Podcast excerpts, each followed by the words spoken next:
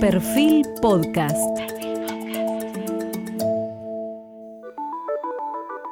Periodismo puro. Jorge Fontevecchia en entrevista con el empresario Teddy Caragosian. Hoy estamos con Teddy Caragosian, que muchos de la audiencia pueden no conocerlo, pero en el mundo empresario se lo considera un adelantado del antimacrismo. Entre los empresarios más importantes de la Argentina, Teddy Caragosian es el CEO de TN Platex, una de las hilanderías más grandes de la Argentina y, de Sudamérica. Su nombre completo es Teodoro Caragosian, pero todo el mundo lo conoce como Teddy. Además es economista, es creador de la Fundación Proteger, que da asistencia y desarrollo a la agroindustria textil y de la indumentaria de la Argentina, y es miembro de varias organizaciones empresarias, de algunas que fue, como por ejemplo AEA y la y otras que lo sigue siendo, como la UIA, de que también su hijo es miembro de la UIA Joven, y de ONGs, publicó un libro, La Revolución Impositiva, donde expresa algunas de sus ideas cruciales respecto de inflación, riqueza impositiva, limitación de desarrollo. Y hacia fines de 2020 dijo que si se cumplen determinadas condiciones, 2021 podría llegar a ser un año espectacular. Eh, un apoyo al oficialismo que no es muy común entre los empresarios. Eh, y más aún alguien crítico al impuesto a las grandes fortunas. Así que quiero comenzar preguntándole a Teddy por qué cree que 2021 va a ser un año espectacular. 2021 va a ser, puede ser espectacular si el diablo no pone la cola por muchos motivos, algunos internos, otros externos. Los internos son que más abajo no podemos estar, digamos, a partir de ahora tenemos que subir, ese es, si querés, el más obvio. Pero la segunda es que al frente del gobierno hay gente que sabe que la riqueza para distribuirla hay que generarla y los que la generamos somos los argentinos, no, viene la plata de afuera, no la generan los bancos, la genera la gente trabajando. Y para poner la gente a trabajar, digamos, las fábricas como las nuestras tienen que ponerse a funcionar. Las nuestras, las automotrices, eh, las plásticas. Eh, todo tipo de empresa industrial debe ponerse a trabajar. Y nosotros, en, mi empresa, dependemos de dos cosas, del consumo, por supuesto, pero también de las condiciones globales. Y ahí es donde entra el tercer eh, factor, que es el precio de la soja, que seguramente porque el dólar se está, está bajando en relación a otras monedas, digamos, la soja está subiendo, otras cosas están subiendo. Y entre las cosas que están subiendo son los dólares que tienen y poseen los argentinos en Argentina. Mucha cantidad de dinero, hay 170, 180 mil millones de dólares que se dice, y ese dinero está disponible para comprar productos baratos que estamos produciendo en Argentina. Todo eso combinado es eh, que nosotros en mi empresa estamos haciendo proyecciones de crecimiento desde hace un año ya, que estamos creciendo y la proyección que hacemos es de no menos de un 20% de aumento de demanda para nuestro producto. Físico se estás hablando, ¿no? Físico. Eh, ¿Qué comparación haces entre ese escenario y el del 2002-2003? No, es muy similar en realidad. Eh, la Argentina tiene un ciclo donde luego de desperdiciar dólares tiene que volver a generarlos. En el 2002 nosotros tuvimos varios años, digamos, desde el año 97, 98, 99, desperdiciamos muchos dólares. Acá desperdiciamos durante el año 2016, el 17, el 18 y el 19. Nos empobrecimos. La Argentina tiene capacidades de reacción porque tiene un campo que genera riqueza y tiene una industria, una clase media que puede generar riqueza cuando se la permite. Lo que nosotros vamos a ver en los próximos años es lo mismo que sucedió entre el 2003 y el 2007, 2008, que se puede malograr con malas decisiones como las que vos mencionaste, el impuesto a la riqueza, digamos, que yo me opuse, también la regulación del teletrabajo y también, por supuesto, digamos que son barbaridades que se hacen, la cantidad de regulaciones y cosas que constantemente salen del Congreso que tienen un tono populista de corto plazo pero son terriblemente malas para el largo plazo. Sí, perdóname, me parece recordar que vos habías hecho alguna comparación respecto del impuesto a la riqueza con el impuesto que se le había colocado en determinados momentos en Europa a los armenios en, en Turquía, a los judíos en Polonia, o recuerdo mal. No, no, totalmente, digamos, y, causó controversia y entiendo la controversia. Yo soy un estudioso del tema de los holocaustos, así que no lo digo con, con poca con poco interés o conocimiento, sino que en el caso de los armenios en Istambul en el año 1914-1915 eran los que más dinero tenían, los que más habían crecido, digamos, por montones de causas, digamos, pero una de ellas era de mucho trabajo. Los judíos en Polonia, los judíos en Alemania eran quienes habían crecido, que habían florecido trabajando mucho, y también son los ricos en Argentina, que no son ricos porque roban, son ricos porque fueron trabajando, vienen generaciones trabajando. Y en los tres casos se parece porque somos minorías, yo, Armenia y Rica, somos minorías que somos atacadas por las mayorías democráticas, que no conocen que la democracia no es el sometimiento de las, de las minorías por las mayorías, sino es la protección de las minorías por las mayorías. Eso es democracia. Te digo, el, discurso que hubo sobre el, ataque, sobre el ataque, digamos, sobre el impuesto a la riqueza, que son solo 9.000, es el típico caso de son solo 100.000, son solo 200.000, son solo 50.000. Es un discurso que empobrece a las naciones porque los ricos tienen grados de libertad y se están yendo, digamos. Vos dijiste, los congresistas regalan pero no tiene ningún costo. Promueven un comportamiento que atenta contra el país. Y luego dijiste, la Secretaría de Industria está trabajando bien, el Ministerio de Desarrollo Productivo hace lo que puede y luego el Congreso dificulta las inversiones. Ahora, vos por un lado apoyás al, gobierno, pero por el otro lado, eh, quien conduce el Senado es Cristina Kirchner, quien conduce la mayoría de diputados es su hijo Máximo. ¿Son ellos los responsables? ¿Hay un ejecutivo que funciona bien y un legislativo que funciona mal? A mí me pasa que yo tengo asesores en la empresa, digamos, y hay una diferencia entre los que asesoran y entre los que tienen que ejecutar. Los que ejecutamos tenemos obligación del día a día. Los que asesoran, los que proponen, los que promueven, como lo que hace el Congreso, no tienen la obligación del día a día. Entonces, dicen pavadas, hacen pavadas y hacen cosas que son en contra de los intereses del país porque no tienen la correspondencia entre lo que ellos dicen y lo que luego sucede. Es el Ejecutivo que está más atado a causa y consecuencia. Es el Ejecutivo que tiene que finalmente, si el Congreso saca malas leyes, tiene que levantar los muertos, digamos, como pueda. Y esto se nota claramente lo que está sucediendo ahora. Por ejemplo, el impuesto a la riqueza claramente no era una decisión del Ejecutivo. Lo que pasa es que una vez que la sociedad, creyendo que es bueno quitarle a 9.000 personas, porque son solamente 9.000, o solo 10.000 o 12.000, como creen que es bueno, es difícil para un poder ejecutivo, que también es político, ir en contra de, digamos, solamente sacarle a estos. Una vez que eso se instala en la sociedad es muy difícil. Entonces a mí me dicen, me han dicho varios amigos, bueno, pero esto lo está llevando a cabo Alberto Fernández. Y yo sostengo que no es así. Alberto Fernández estaba opuesto a esto, Muchos en el Ejecutivo aún siguen opuestos a esto, pero claramente no lo pueden decir porque es antipopular.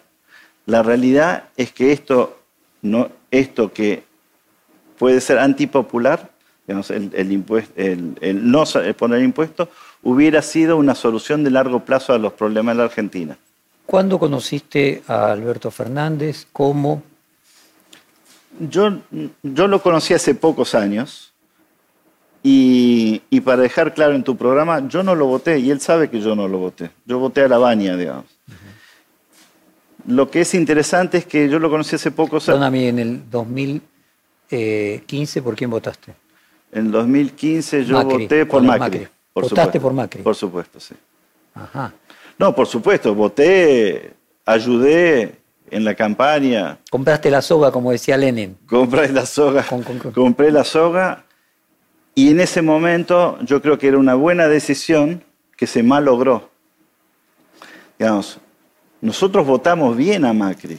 Lo que sucedió después, si querés hablando sobre el tema Macri, y yo vi el proceso, Macri iba a ser presidente por un término. Cuando alguien lo convenció de que podía ser presidente por dos términos, empezaron a hacer actos populistas como ceder ante todos los fondos que le pedían de las provincias, ceder ante todos los temas de, las jubilaciones, ceder ante cualquier tema se cedía con dinero.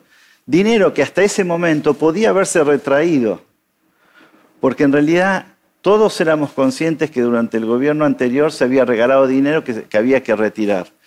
Pero Macri congeló esos fenómenos y para el mes de abril, mayo, junio del año 2016 ya la tendencia estaba clara y también había una tendencia que yo no había notado antes, mientras estábamos en campaña, que Macri no hablaba del empresario argentino. En todos los discursos, Macri mencionaba empresas extranjeras, ninguna argentina. Ni de casualidad la han mencionado. Eh, déjame volver a Alberto Fernández. ¿Cuándo lo conociste y cómo? Alberto Fernández lo conozco hace 3, 4 años por un tema circunstancial que ni me acuerdo. Lo visité en su departamento, charlamos como amigos que se habían conocido, de, que habían tenido trato. Él era amigo de, mi hermano Aldo, que lo había conocido con la Fundación Proteger. Yo no lo conocía personalmente. A mí me cayó muy bien y la verdad debo decir que el, Alberto Fernández que yo conozco es una persona muy tranquila, muy buena. Y lo conozco, digamos, más en profundidad cuando el día de que gana las elecciones le mando un mensaje de texto de que lo felicitaba y que en la empresa habíamos tomado la decisión de que si ganaba él, íbamos a reabrir una fábrica en La Rioja. Y si perdía él, si ganaba eh, Macri, íbamos a cerrar una fábrica en La Rioja. Él toma, eso lo llama a las siete y media, a las ocho de la noche, digamos, él toma ese mensaje y me dice, por favor, necesito pasarle un mensaje a la industria, esperemos una semana para que vos hagas el anuncio. Esperamos, fuimos a San Martín y ahí vino eh, Sergio Massa también, al que también le habían mandado felicitaciones. Y ahí sí se hizo, digamos, en lo de un cliente nuestro, se hizo una presentación donde el mensaje fue para toda la industria en general y la textil en particular, señores, nosotros vamos a necesitarlos a ustedes, vamos a darle cabida y vamos a hacer las cosas para que las industriales crezcan y se desarrollen. ¿Hay un empresariado albertista y no kirchnerista? ¿O no cristinista? Hay un empresariado pyme, albertista. Los empresarios grandes me da la impresión que les, les, da vergüenza un poco, digamos. Es raro porque perdieron, perdimos fortunas con Macri y todavía siguen pensando en términos de Macri y tenemos la posibilidad de tener cuatro años muy buenos y quizás más años y estamos todavía pijoteando ahí si digamos si somos si, si apoyamos o no al gobierno. En esa vergüenza de los empresarios, eh, vos fuiste parte de AEA desde su fundación hasta el año pasado. Sí. Eh, ¿Te fuiste por qué? ¿Y qué tiene que ver eso con la vergüenza? Yo me fui porque no termino de comprender los intereses de los empresarios que parecen ir a trasmano a veces de los mismos intereses propios y del país.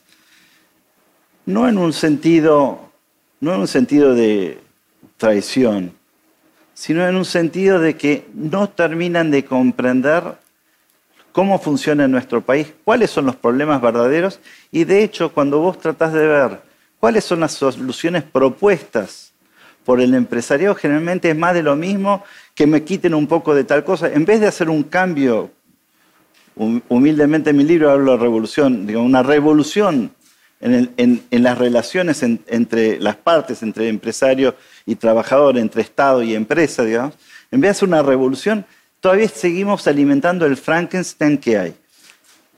Mi enojo, digamos, con el empresariado, si querés, eh, que es visible, es que nosotros tenemos la capacidad para hacerlo, pero nuestras ambiciones personales impiden que trabajemos en, coordinación.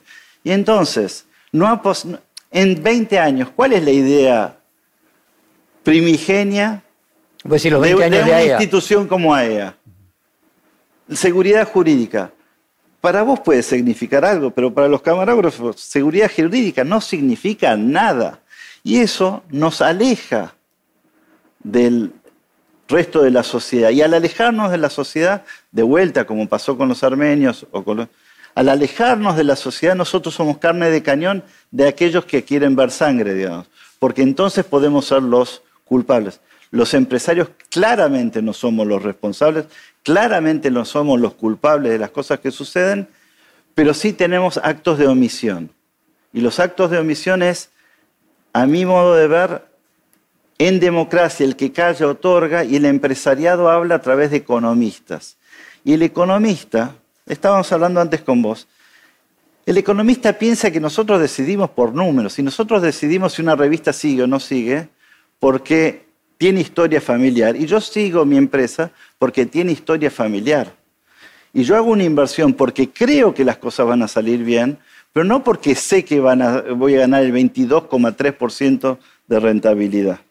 Ahora, Teddy, eh, y eso, y eso la, sociedad no lo comprende. Vino a partir de que mencionabas que los empresarios seguían apoyando a Macri a pesar de que les fue mal con Macri y tenían vergüenza de lo contrario. ¿Eso también fue parte por lo cual renunciaste a ella? Sí, sí, definitivamente. ¿Podrías compartir con la audiencia eh, cuál es tu crítica a eso? ¿Qué viste en esos casi 20 años? Bueno, nosotros votamos un Macri ideal que no resultó ser. Era el padre de Macri el que era empresario. Macri resultó ser una persona incapaz de tomar decisiones en el momento correcto, en las decisiones correctas en el momento correcto. Él tenía un equipo, por ejemplo, para mencionar gente que estuvo acá, Monzó, o Frigerio, o Mazot. Son unas espadas espectaculares que tuvo.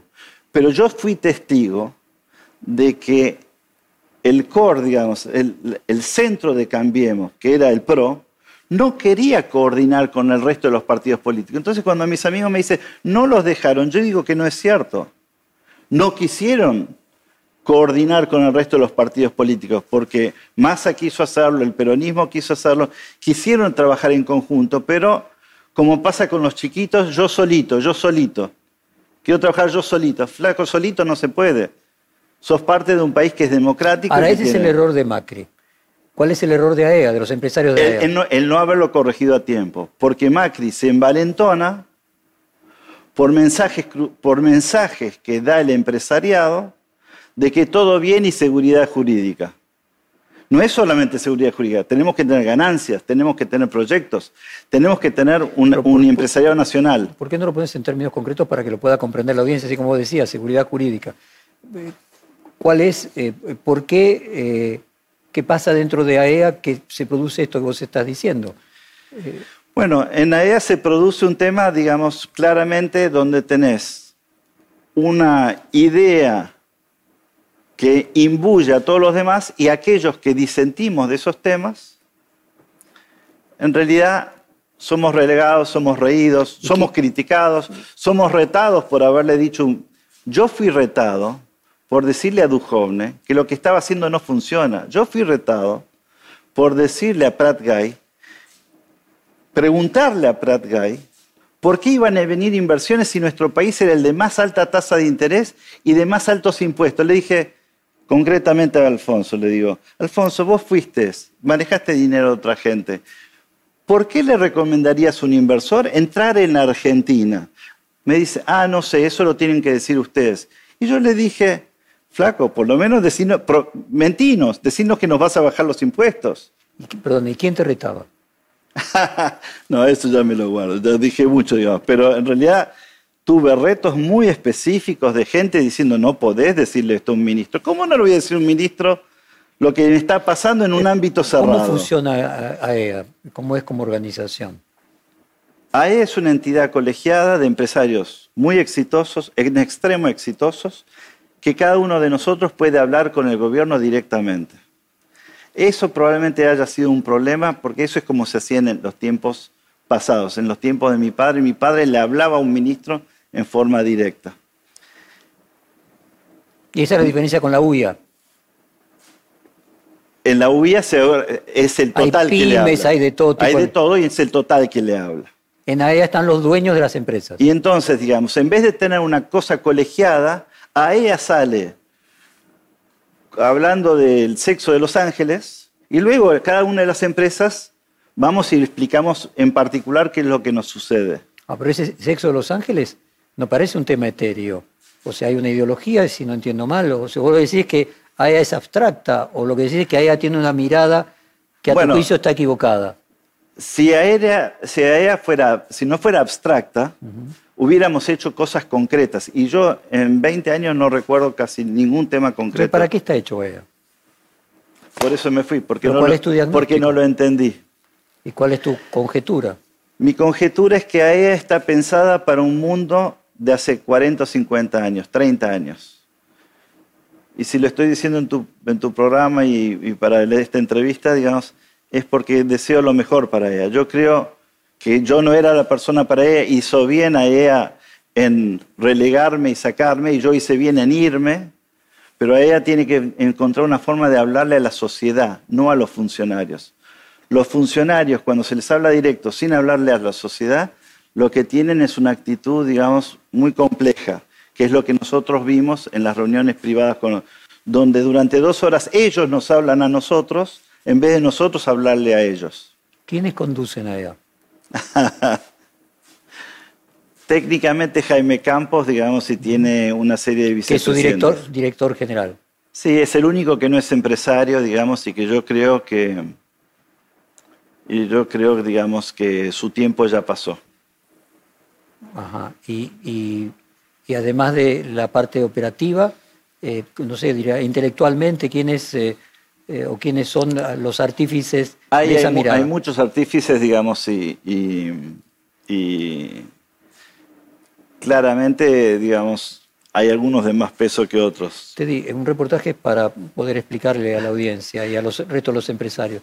Concretamente, esa mirada, a tu juicio, equivocada a favor de Macri eh, y equivocada eh, respecto de los, del gobierno que lo precedió y que lo posterior, que lo, que lo continuó, ¿a quién eh, lo atribuís y a qué lo atribuís? Para ayudar a EA Sí. eh, y contribuir a la Argentina. yo- yo lo atribuyo a no comprender el resto de los empresarios que la dirección que tiene AEA no favorece al resto de los empresarios que participan de AEA. AEA tiene una función social que es explicarle a la sociedad y poner en la sociedad cuál es el rol de la esa asociación empresaria argentina. No son las empresas, son los empresarios los que participan Personas físicas. personas físicas las que participamos. Como personas físicas de las cuales creo que el 97% somos argentinos, digamos, para decir, y representamos empresas argentinas, nuestra obligación social es explicarle a la sociedad antes que venga el impuesto a la riqueza, por qué el impuesto a la riqueza es un error. ¿Cuál fue las declaraciones de AEA posteriores a que ya era casi ley? Cuando una cosa ya está decidida, es muy difícil dar la marcha atrás. Ahora, en la responsabilidad es concretamente con los errores económicos. Vos decías de que AEA no le decía a los ministros de Macri en Valentonomo, que- a Macri, creo que usaste esa, esa frase. Con- concretamente, ¿a qué te referís? ¿Qué es no, lo no- que...? no les decía nada, estaba todo bien. Los ministros nos hacían el verso de que había crecimiento, de que había inversiones, y nosotros que estábamos no invirtiendo y no teniendo crecimiento y perdiendo dinero, aceptábamos los datos de la INDEC o de la no sé qué que nos traían la información, digamos, como si fuera verdadera. Entonces, vos lo que decís que terminaba siendo cortesano del poder, en lugar del poder cortesano de AEA. eh. Porque eso es como se hacía antes. Porque las empresas antes eran cortesanas del poder y hoy tienen que explicar para que puedan tomar buenas decisiones qué es lo que nos sucede. Ahora, eso no parece- Te, te doy un ejemplo. Nico Duhovne. Estamos alrededor del 20 de abril, algo así, justo antes de que el dólar pegara el salto a 23, pero el día que el JP Morgan compra 1.500, 1.700 millones de dólares de un día a 20 pesos, 23 pesos, no me acuerdo cuánto era. Y yo le estaba diciendo, y Nico Duhovne nos estaba echando la culpa de la inflación a los empresarios porque estábamos subiendo salarios. Y también me pasó con otro, otra persona que en principio era una buena persona, pero para mí no sé qué es lo que... Federico Sturzenegger. ¿Qué sucedió con Federico Sturzenegger? Que en abril del año 2016 nos echa la culpa a los empresarios de haber dado aumento de salario cuando el aumento de salario nosotros lo damos después de que se pagaron 24 o 30, no me acuerdo cuánto era, a las maestras de la provincia de Buenos Aires, poniendo un, un- un- un indicador, digamos, que el resto tuvo que tomar. El gobierno de Macri, que era un gobierno de empresarios, nos echaba la culpa de los problemas a los empresarios y cuando venían los funcionarios, en vez de decirnos cómo estaban haciendo para bajar los gastos, cómo estaban haciendo para bajar los impuestos, qué cambios estructurales estaban haciendo, nos venían a explicar que estaba todo bien y que en realidad iba a venir la plata de afuera y que con la plata de afuera iban a venir las inversiones y que con las inversiones... Y yo digo, pero hay que ser idiota para invertir en Argentina en estas condiciones. Nos estás sacando del mercado, estás tirando el tipo de cambio para abajo, estás subiendo la tasa de interés. Es porque los empresarios de creían en eso. Los empresarios de EA si no creían, no se notaba que no creían. Muy bien. Y vos lo que planteás es. Y de hecho, públicamente nunca, nunca salió, salvo un par de cosas y cosas que. Pagani sí. Pagani, sí, con un artículo por año. Bueno, pero Pagani sí. Ahora, volviendo al punto. Vos decías que no cumplía la función que tenía que cumplir y terminaba siendo cortesana del gobierno. Pero no fue así con el gobierno de Cristina Kirchner y parece no ser así con el gobierno de Alberto Fernández. Con el gobierno de Cristina Kirchner sucedió un fenómeno extraño que es distinto al fenómeno de, de Macri uno se olvida. Con el gobierno de Cristina estábamos trabajando a full, trabajando al 105% de las fábricas porque los costos no nos daban y teníamos que trabajar mucho y los productos habían bajado, digamos, porque producíamos mucho, había mucho empleo por las razones incorrectas, porque se promovía el consumo por encima de la inversión, porque, digamos, eh, eh, se había eh, cebado a la población a un consumismo imposible de bancar, pero las empresas estábamos trabajando a full. Durante el gobierno de Macri, las empresas como las mías y muchas otras bajaron a la mitad su, producción. Son dos cosas distintas, pelear cuando estás destruyendo valor y destruyendo mano de obra y destruyendo empleo, y otra cosa distinta es cuando te están obligando a producir mucho, vender barato, digamos, controlando lo que sea, pero estás trabajando como un bestia, digamos, como estuvimos trabajando durante el año 2015, por ejemplo.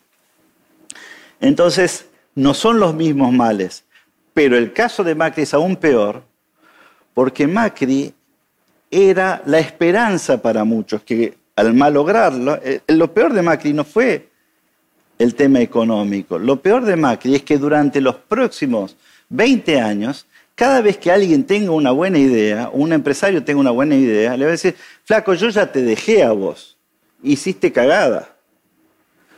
Ahora es mi turno. Cuando te puse a vos como empresario, cuando los puse a ustedes como empresario, hicieron lo que hizo Macri. Y entonces me pasó en una conversación ayer, teniendo una conversación con, con un amigo, donde me dice, un amigo peronista, donde me dice, Sí, sí, pero ustedes ya tuvieron su oportunidad, ahora es nuestra oportunidad. Ese es un problema. Ahora, concretamente... Perdón, un problema que los empresarios podemos sentirnos culpables y no hablar, o a pesar de eso hablar, y lo que yo propongo es que el empresariado debe hablar. Es decir, no es correcto que el empresario se sienta culpable porque el hijo de un empresario como era Franco Macri no supo manejar las cosas, nosotros tenemos la obligación para con nuestras empresas, con nuestra sociedad, con nuestra población, con nuestros hijos, tenemos la obligación de pelearla, digamos, desde acá, desde adentro. Entiendo mis amigos que se están yendo del país. Lo entiendo perfectamente. Están hinchados y se sienten menospreciados. Y la verdad es que si lo están haciendo es porque están cansados. Pero el resto de los empresarios, los que dependemos de las cosas que pasan en la Argentina, nosotros tenemos que hablar y decir lo que estamos sintiendo, pasando y, lo que está sucediendo. ¿Cuál es la visión, la actitud para compartir, que vos le puedas explicar a la audiencia de la relación de los empresarios de la UIA, de AEA, e con Cristina Kirchner, con Macri y con Alberto Fernández? Bueno, la UIA es mucho más democrática, tiene un sistema, digamos, que han ido cambiando presidentes montones de veces, tiene una historia de 150 años y la industria es la amalgama del resto de la sociedad. Sobre la industria, la industria procesa productos del campo y utiliza a la gente del sector eh, servicios, tanto bancarios como software o lo que sea. Entonces, AEA representa un sector muy específico que es la amalgama y es democrática y tiene un sistema que a uno les puede gustar más o menos, pero ahí las ideas fluyen, digamos, y la relación del gobierno con los gobiernos en general ha sido buena, inclusive con el de Macri. No le daba ni cinco de pelota de lo que decía, pero, podía, pero hablaban, digamos. Era otro tipo de institución. Bueno, entonces el caso de AEA. El caso de AEA es, una, es, un caso más... Ya contaste Macri. Es elitista. Contanos ahora Cristina y después Alberto. Yo, debo, yo, el caso de Cristina... O sea, con Macri, para sintetizar, con Macri a él lo que hacía era, le escuchaba, sentía y no le, no le reclamaba nada. Esa sería la síntesis. Con Cristina, ¿qué hacía? No, y reforzaba ese, ese, ese, funcionamiento eh, de no escuchar de él, digamos. A ver si te, te referís, reforzaba esa idea de que a Argentina le estaba yendo muy bien, iban a venir los brotes verdes. El sector de bancos extranjeros que estaban haciendo fortunas con los préstamos al Estado, digamos les vendió, les vendió un buzón y hasta el último día, perdón, hasta el último día los bancos creían que iba a ganar eh, Mauricio, sin comprender lo que estaba bajando, pasando debajo de la superficie. Que Yo que ella no, no tenía un termómetro de la realidad y creía que iba a ganar Macri. Yo creo que sí, no, no, sé, no sé cómo puede ser eso de las empresas que vivimos en Argentina, pero es, es ese fenómeno que sucedía a nivel de la dirigencia. Probablemente en la segunda línea pensaran distinto. ¿Tendrá que ver con el deseo? Que a veces los pensamientos son guiados por los deseos, la necesidad. El deseo obnubila nuestros pensamientos. Así que sí, puede ser, debe ser. no lo he analizado. El sector financiero retroalimentaba la idea de Macri porque era un gran ganador en ese momento. El HSBC, ¿cuánta fortuna hizo? Digamos, los bancos extranjeros, ¿cuánto dinero hicieron? Digamos, prestándole al Estado a tasas que no, que no necesitaban prestarle a los particulares, digamos, porque lo prestaban el Estado, digamos, hacía, tomaban del, consumidor al 30 y colocaban al 40, hacía una fortuna en un mundo donde las tasas eran negativas. Los amigos que mejor les va, que estudiaron en las universidades más prestigiosas de la Argentina, trabajan en, en bancos que ganan fortunas y los mandan a pasear por, no sé, ahora no por el COVID, digamos, pero los amigos de mis hijos, digamos, que mejor les va son los que trabajaban en banco, empleados. No lo digo mal, pero simplemente sí, empleados que ganaban dos o tres veces lo que ganaba un empleado de la manufactura. Y nos decían que el problema éramos nosotros los que hacíamos manufactura, que no nos sobra un peso y no tenemos, no tenemos en ningún lado grasa, no tenemos oficina, no tenemos nada, y el problema éramos nosotros la manufactura durante el gobierno de Macri. El caso de Cristina y lo que creo que vos me estás queriendo, me estás preguntando, es que yo, yo tengo una tesis que puede no ser verdadera, no puede ser correcta porque no soy psicólogo, pero sí yo creo que Cristina era amiga del empresariado, pero el empresariado no supo conversar con una mujer con poder. Y hoy que está tan de moda el tema de género, yo lo veo por mí, yo tampoco sé conversar con una mujer de poder. No estoy diciendo que yo lo sé hacer, pero yo creo que es importante comprender que la conversación entre hombres es distinta entre hombres y mujeres con poder. Es totalmente distinta. Ahora, no soy psicólogo, digamos, pero, pero para mí esta tesis se vio en la desvirtuación de la relación del empresariado con, el gobierno. Lo que decís es que Cristina Kirchner aspiraba a llevarse bien con los grandes empresarios y luego se sintió rechazada como una cuestión aspiracional y un rechazo de clase, como le pasó en otra proporción a Evita. No, no, no, sé si eso es lo que le sucedió, pero podría llegar a ser. Y la diferencia con... y debo decir que Cristina es brillante.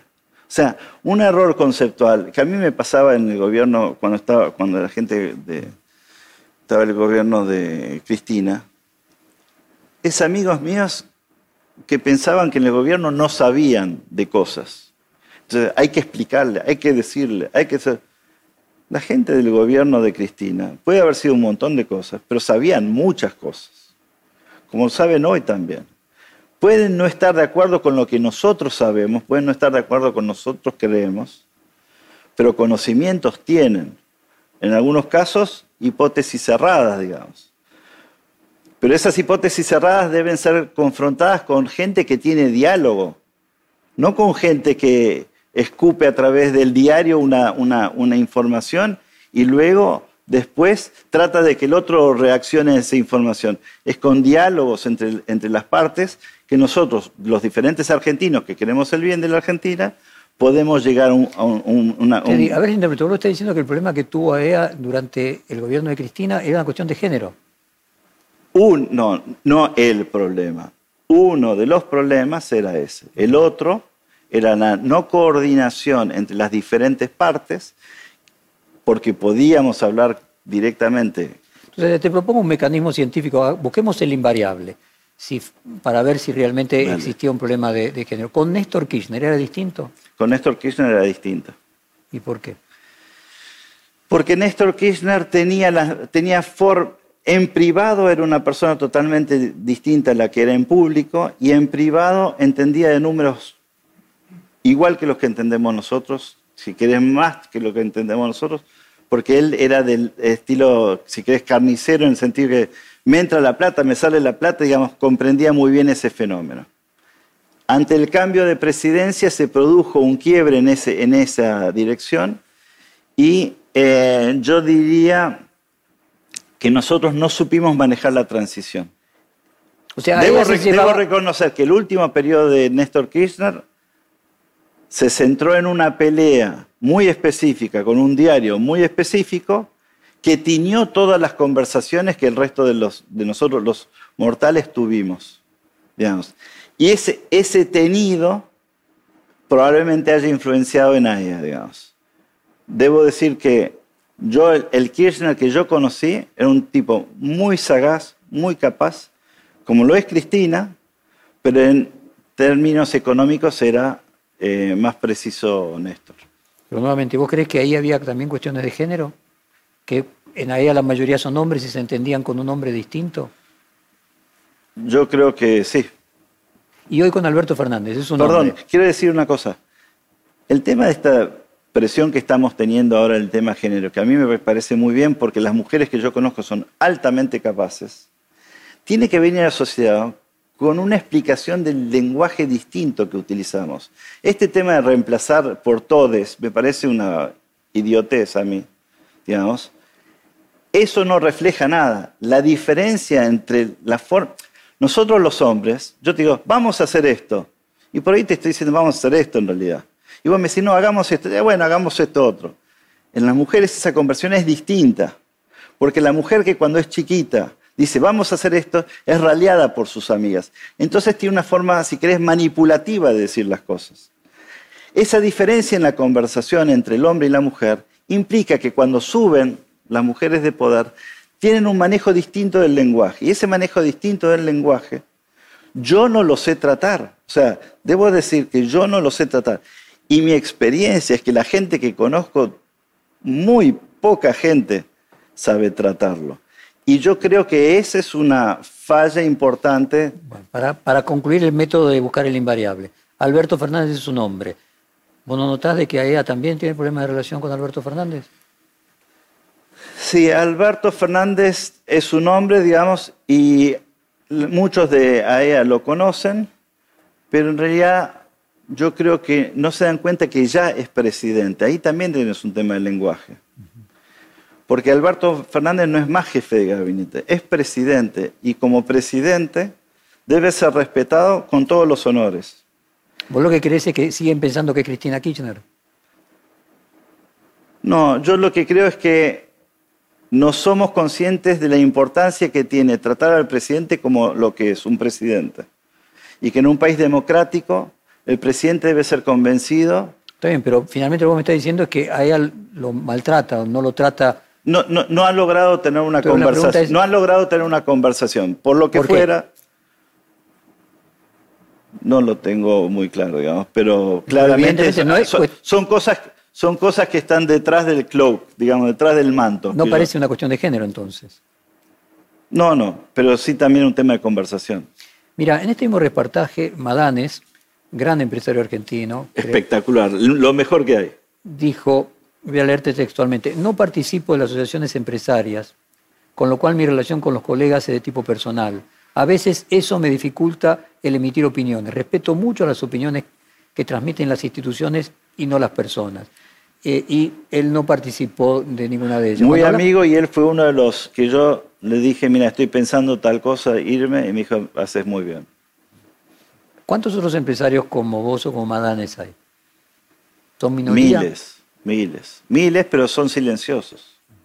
Miles son silenciosos y hay unas personas que son de la talla de Madanes, lo que no tienen es las ganas de estar discutiendo con un periodista. Ayer hablé con un periodista, no voy a mencionar el nombre.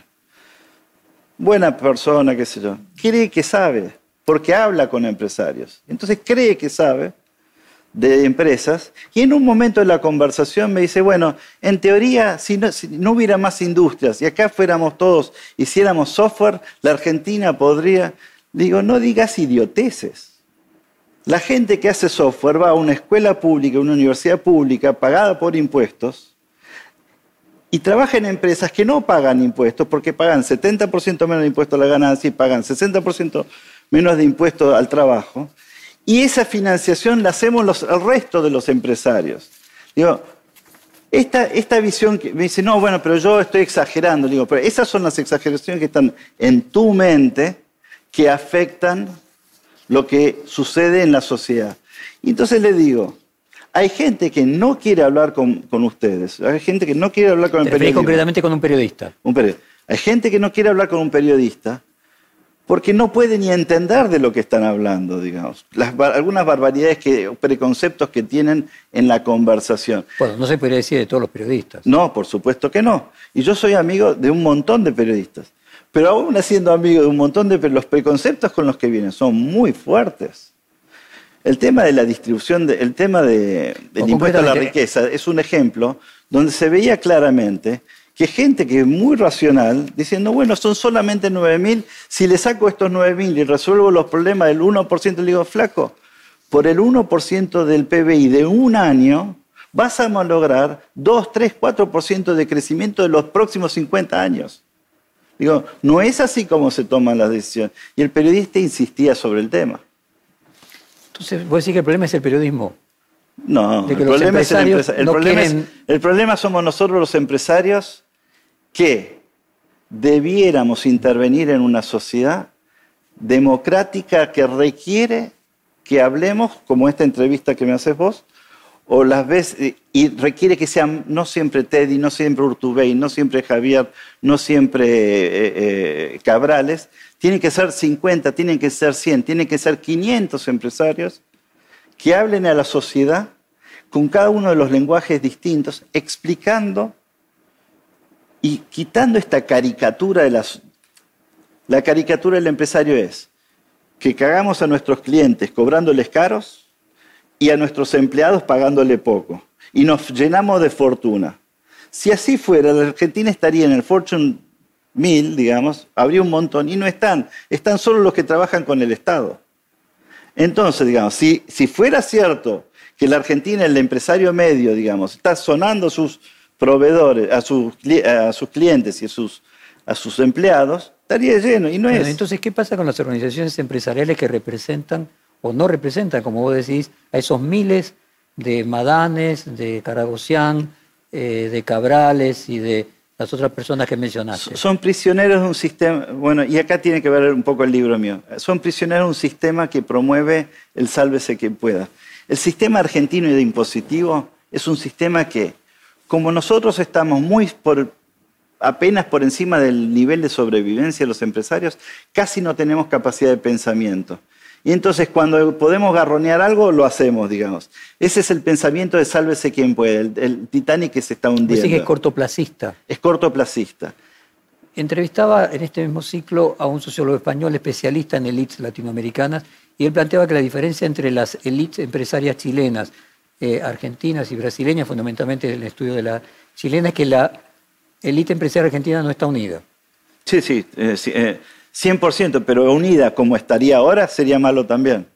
Tiene que estar unida en pos de una cosa del resto del empresariado, no de los que nos unimos. La Fundación Proteger, que por supuesto a mí me ha hecho muy bien, le ha hecho bien a la industria textil. Si yo hubiera tratado de hacer una fundación que solamente trabajara sobre lo que yo hago, sería pobre y hubiera fracasado. A ver, te, te lo pongo en otro punto. Vamos a hacer conjeturas. Brasil y Chile tienen organizaciones empresariales que hacen que sus empresarios se sientan representados por las mismas, ¿no? La FIESP, Sí. por ejemplo, en el caso de, de- de Brasil. Ahora, al mismo tiempo, estos dos países, a diferencia de Argentina, tienen grandes empresarios, pero tienen muy pocas pymes, o proporcionalmente muy pocas pymes. ¿Será que en Argentina el fenómeno es que tenemos un empresariado con un porcentaje muy importante de pymes? Bueno, y que entonces no hay lo que Es- era... eso es un error conceptual que la política y la sociedad premia. No, no estoy compre- diciendo que ese sea un problema, estoy diciendo que eso No, sea bueno, la pero- diferencia. Sí, pero es una diferencia. ¿Por qué? Porque en la Argentina el clavo que saca la cabeza se la cortan, digamos. Entonces vos tenés un endiosamiento de la pyme, pero la pyme en el mundo son empresas chicas que trabajan para empresas grandes. Es el tipo que le hace el software, es el tipo que le hace el mantenimiento. Yo, por ejemplo, he ido a una fábrica en Italia. El dueño de la fábrica era dueño de los activos, pero el mantenimiento se le hacía una pyme, la limpieza se le hacía una pyme, la vigilancia se le hacía una pyme, el transporte se... En la Argentina no, porque me como todos los juicios. Entonces, las empresas grandes somos dueñas de toda la empresa, el activo y los empleados, y las pymes hacen trabajos de menor escala, de menores. ¿Cómo funciona una pyme en Estados Unidos? Una pyme inventa algo y es comprada por una grande, porque la pyme no puede crecer a la velocidad que necesita crecer. pero no, no nos vayamos del punto de vista del problema de representación de los empresarios. Sí. Vos lo decís, si podemos hacer un corolario para cerrar esta parte y pasar a los pronósticos de la economía siguiente, es que los empresarios, lo que vos notás es que muchas veces tienen un pensamiento en contra de sus propios intereses, Sí, sí. eh, o sea que podríamos decir que están colonizados por ideas que no les, que no les son útiles. Como nuestros economistas, Y que no leen los libros de afuera. Los libros de afuera en la Argentina no funcionan porque nuestro país es bimonetario. Y al ser bimonetario, los libros de economía del mundo no nos funcionan a nosotros. Cuando nosotros, en el resto del mundo, suben la tasa de interés, baja la actividad económica. En la Argentina, cuando sube la tasa de interés, lo que sucede es aumenta la inflación porque aumenta la cantidad de dinero que fluye, la cantidad de dinero que el Estado necesita o para cancelarla o la que tiene el consumidor, y eso genera un aumento de inflación. Como el aumento de tasa genera me- menor producción, porque yo bajo la producción porque no quiero tener stocks, lo que tenemos es un, funciona distinto que el resto, porque somos bimonetarios. Los empresarios de la Argentina hablan de tem- en, términos, muchos estudiaron en el exterior, es bárbaro estu- estudiar en el exterior, pero la Argentina requiere adaptarse a la realidad argentina. La realidad argentina requiere que nos intervengamos en las decisiones que hace el gobierno antes de que las haga y por diálogo, porque esta es una sociedad democrática, digamos. Yo, vos me preguntaste si el responsable es el periodista, no, el responsable a mi entender es el empresario. El empresario más grande es más responsable que el empresario más chico, pero la sociedad debe comprender y empezar a diferenciar. Uno de los factores que tiene que empezar a diferenciar es que cuando los ricos pagan impuestos, es de otro pobre que salga. Entonces, la primera cosa que tiene que entender un- un- un- la sociedad es que cuando las empresas pagan más impuestos, los productos salen más caros y empleamos a menos gente. Hasta que no se comprenda que la plata sale de siempre de la sociedad, vamos a tener populistas que tratan de regalar un montón de cosas, porque en el corto plazo funciona, pero luego no funciona. Para hacer este capítulo, ¿te podrías considerar empresario albertista? Ah, no, yo soy empresario industrial y por definición los industriales tenemos pensamientos de entre 5 y 10 años. Entonces yo soy siempre del gobierno, soy ori- eh, en el inicio, soy siempre el gobierno que ganó hasta que puedo defenderlo. Y luego, si las cosas están mal, mi obligación es eh, mostrar que difiero. Mismo ahora mismo, yo aparezco en el, en, en el Congreso, aparecen solo dos nombres de empresarios que se han opuesto al impuesto a la riqueza taxativamente. Uno de ellos fui yo. Es decir, que yo digo que las cosas están yendo bien, pero a pesar de las cosas que están haciendo en el Congreso, que las están haciendo mal. O sea, yo definitivamente no soy albertista, yo trato, yo Sos soy argentino, como te- decía. tedista, tedista. Bueno, ahora vamos a entrar en los pronósticos del próximo año, de este 2021. Eh, respecto del el presupuesto, ¿vos crees que el crecimiento podría ser mayor y darnos una sorpresa? Yo creo que para los industriales de la Argentina va a ser espectacular y, hay que, y en mi negocio, que es el que yo más conozco, estoy proponiendo poner toda la carne en el asador. Es decir, todo el dinero que tengan los empresarios hoy disponible, todo el crédito que consigan, todo lo que puedan hacer, creo que es momento de ponerlo. ¿Por qué? Porque va a haber un aumento de demanda, producto de que más bajo no se podía caer y ya estamos subiendo la demanda. Va a haber, no van a haber dólares, entonces no va a ser posible importar productos superfluos. No van a haber viajes al exterior, entonces la gente rica y clase media va a tener fondos para consumir localmente. Y em, lo que va a suceder es un fenómeno de realimentación de este fenómeno. Si le sumamos a eso el ingreso del dinero que va a tener el campo, digamos, y lo que... Por el aumento de los por el aumento del precio de la soja, digamos, y que finalmente es un país que va a entrar en elecciones ahora, estar pensando en términos... Yo hace varios meses, yo te diría casi un año, que solo leo, y es propaganda para vos, pero leo perfil y cronista. No leo más La Nación y Clarín. Porque si yo leyera La Nación y Clarín, no invertiría un peso. Mis amigos que me van siguiendo están invirtiendo. Hay amigos que dicen que esto iba a reventar, ¿eh? no invirtieron nada y ahora tienen una demanda que no están pudiendo abastecer. Entonces, yo no sé qué va a pasar el año que viene, pero mi apuesta de mi empresa, nosotros estamos invirtiendo todo lo que tenemos, todo lo que podemos conseguir de crédito, todo lo que podemos hacer, digamos, estamos poniéndolo, volcando en más producción. ¿Será distinta la industria textil de otras? No, la industria textil se anticipa a las demás. Tiene seis meses de... Las cosas que le suceden a la industria textil le suceden seis meses antes que la metalúrgica, si querés. Entre tres y seis meses. ¿Por qué? Porque la industria textil es la que la gente puede darse un premio con poco dinero y es la que emplea mucho mano de obra. Entonces, cuando viene en crisis porque el tipo de cambio está muy bajo, la mano de obra está muy cara y eso empieza a afectar primero a la industria textil más que a otros sectores que usan menos mano de obra. Pero también en el consumo, cuando sube el consumo, como la gente se regala, digamos, ropa o se regala productos, se autorregala algunos bienes de consumo, es la primera que reacciona. Entonces, o por H o por B, digamos, nosotros siempre tenemos reacciones anteriores. Anticipa la sociedad. Anticipa. Y respecto a la inflación, eh, o sea, a ver si interpreto. Vos decís que el Producto Bruto que está previsto que crezca 5,5, vos crees que va a terminar creciendo más que eso. Como sucede con los promedios, a algunos le va a crecer el 10 y a otros el 0, digamos. O sea, como que la pandemia siga, los bares y restaurantes no sé cómo le van a ir. Pero hay otros sectores de la economía que van a andar bien. Pero en el promedio, ¿vos crees que va a ser más que el 5,5? Sí. O sea que se va a recuperar el 20. Si yo fabricar automóviles, no te diría esto, porque los automóviles consuman dólares por encima de lo que generan. Y como la Argentina no tiene dólares, no sería correcto que la industria automotriz creciera en eh, Pero los servicios son una parte eh, eh, fundamental del Producto Bruto. Lo está diciendo que en el promedio crees que va a crecer más que lo que pronostica el presupuesto. Va a subir. En el servicio es una cosa rara porque en lo mío se mide cuántos kilos producimos. En servicios se mide cuántos dólares generamos. Por ejemplo, si vos sos un médico, una cosa es decir cuántos pacientes atendiste y otra cosa es cuánto facturaste.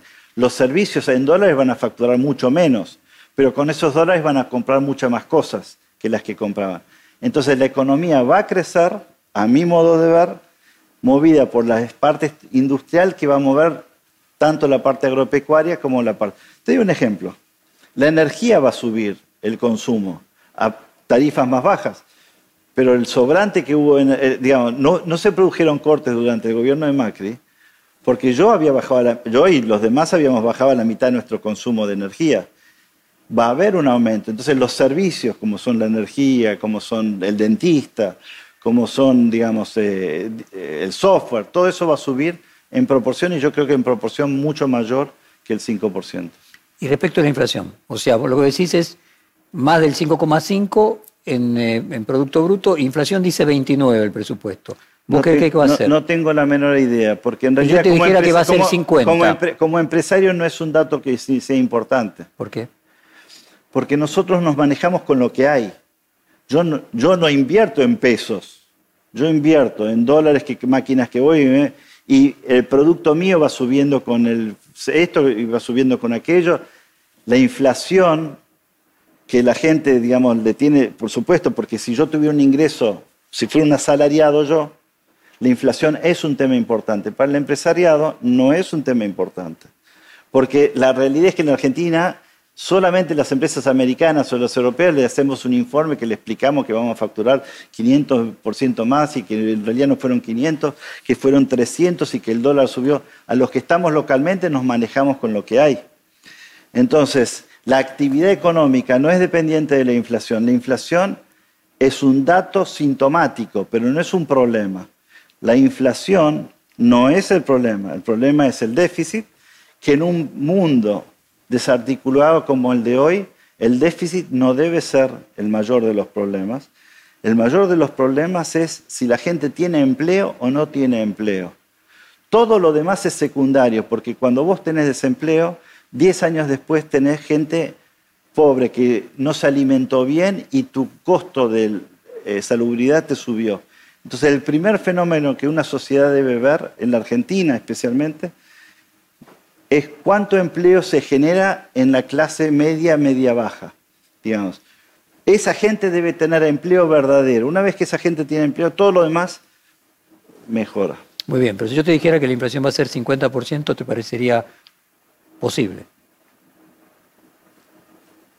Vos debes colocar en tu business plan, supongo, yo algún creo, porcentaje. Yo creo que 50 sería posible, sí.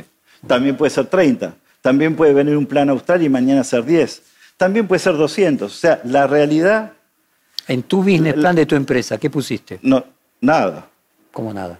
Nada. Yo miro la inflación de dentro ¿Vos de... haces business plan en tu empresa? Sí, por supuesto. Muy bien. ¿y qué... Pero en dólares. Yo no los Muy hago bien, en pesos. Entonces, todo bien. ¿Y qué tasa de dólar vos proyectás para el año? Yo vendo a 30 días. Yo no necesito poner un precio para cuánto va a ser la inflación dentro de un año. Pero vos compras una máquina y tenés que hacer una amortización de esa máquina. Y por lo tanto tenés que hacer una programación. Perdona, te pido sinceridad, crees, te pido sinceridad, que... no, sí, claro. Es interesante lo que Porque me si no es contradictorio con todo lo que vos decís los empresarios que no, dicen la verdad. No, yo creo sí. que los precios de los productos sí. van a ser rentables por encima de lo que va a ser, digamos, yo no creo que se va a tirar el dólar para abajo. La pregunta, la pregunta que vos, vos, podrías hacerme es, ¿vos crees que el dólar va a subir por encima de la inflación o por debajo de la inflación? ¿Vos crees que va a subir igual que la inflación? Yo creo que va a subir igual que la inflación. Muy bien, pero para que te compren las personas, eh, la relación, como decía Henry Ford, ¿cuánto crees que van a ser las paritarias? ¿Igual que la inflación? Va a ser igual que... ¿Vos crees lo de Cristina? En, que... en, una parte, en una parte de la conversación del periodista de ayer me preguntaba sobre el precio de la ropa. Uh -huh. Le dije, mira, por la cantidad de veces que yo he leído que la ropa está más cara que... Que en Estados Unidos. Hoy saldría como un Bitcoin, le digo. Y no es así. Tenés ciclos donde suben y bajan. Yo trabajo con los ciclos donde suben y bajan. Pero para concluir tu pronóstico, vos lo que decís es que la inflación, la tasa de cambio, o sea, la devaluación del peso sobre el dólar, y las paritarias van a seguir en línea. Y las paritarias puede ser que por como, encima de la línea. Como Cristina Kirchner. Perdón, y las paritarias por encima sí, de la línea. Como Cristina Kirchner, entonces crees que va a haber una alineación de estos elementos. Por supuesto, sí. Teddy, ¿dónde estudiaste economía? Perdona, perdona. ¿Por qué? Primero porque los salarios no pueden seguir bajando. Uh -huh. Es una barbaridad lo bajo que ya están. Segundo, porque el dólar no puede seguir bajando, porque no tenemos dólares. Así que los salarios van a continuar con la inflación porque no pueden bajar más y el dólar va a continuar con la inflación porque no puede bajar. Bueno, podría subir mucho más porque no tengamos. Sí, pero ahí políticamente un año eleccionario no sería correcto. ¿Dónde estudiaste economía? En la UBA y muy contento de haber estudiado ahí. Hoy me alegro de no haber ido a la Ditela. Teddy García, muchas gracias por esta hora de conversación muy franca, muy gentil. Perfil Podcast.